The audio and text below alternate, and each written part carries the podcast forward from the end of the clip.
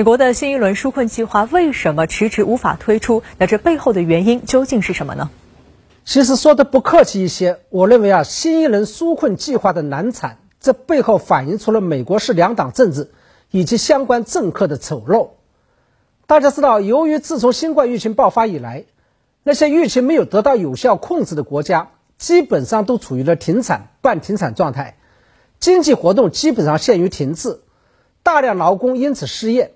相关国家因此都在出台一轮又一轮的纾困计划，或者是经济刺激措施。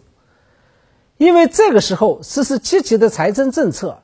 拯救的不仅仅是经济，更是在救命。然而，我们看到，作为疫情最为严重、导致了二十六万人死亡的美国，在出台了第一轮纾困措施之后，第二轮却争吵了长达半年之久，仍然出不来，以至于不仅地方政府。普遍面临防御资金短缺的问题，上千万中下阶层民众甚至因此而交不起房租，有些人甚至连基本的生存都面临困难。这背后的原因呢？假如说的冠冕堂皇一点，当然跟美国民主与共和两党的政治理念和政治路线有关。民主党更看重社会，尤其是利益分配上的公平正义，并因此主张大政府、小市场。由政府出面为穷人提供尽可能多的援助，因此民主党一直在呼吁大规模的刺激与纾困方案，而认同自由理念的共和党则主张小政府大市场，认为政府应该减少对经济活动的干预，因此一直舍不得掏出大把的钱来援助穷人。那么在我看来，共和党的这套说辞放在平时应该无可厚非，但在特殊情况下。也就是面对疫情失控与数千万穷人嗷嗷待哺的情况下，共和党还要搬出这套说辞，那就属于不食人间烟火，甚至动机不纯了。我一直认为，左右意识形态之争必须要建立在基本的前提和底线之上，也就是不能因此而伤害基本的人权，尤其是不能伤害民众的生命权，否则就是政治的变质与走样。那在您看来，那些在台面上穿梭斡旋的美国政治人物，又在这次纾困法案的博弈中发挥了什么样的作用呢？我个人认为，美国新一轮纾困法案之所以出不来，那些在台面上的政客所起的负面作用，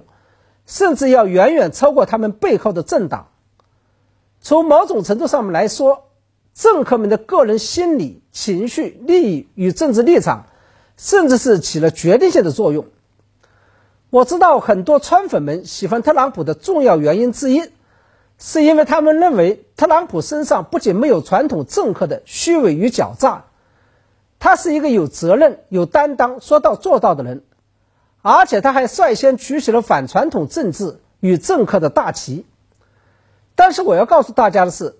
在这次纾困法案的博弈当中，特朗普身上展现出来的政客味不仅一点都不少。甚至还有过之而无不及。在选前，为了骗选票，他不仅把纾困法案难产的责任全部推给了民主党，甚至还公开承诺，美国人民配得上一个伟大的纾困法案。在总统大选结束之后，我就会推出一个比民主党二点二万亿美元还要大的方案。然而，在选举结束之后，特朗普就两手一摊。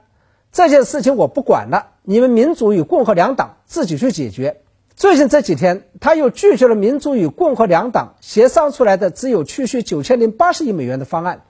转而支持一个只有五千亿美元的方案。当然了，真正阻碍纾困方案的关键性人物还不是特朗普，而是来自共和党的参议院多数党领袖麦康奈尔。他不仅先后拒绝了民主党提出的3.5万亿与2.2万亿美元的纾困法案，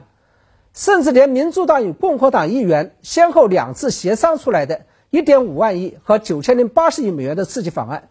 他都一概拒绝，只愿意拿出一个3至5千亿美元的刺激方案。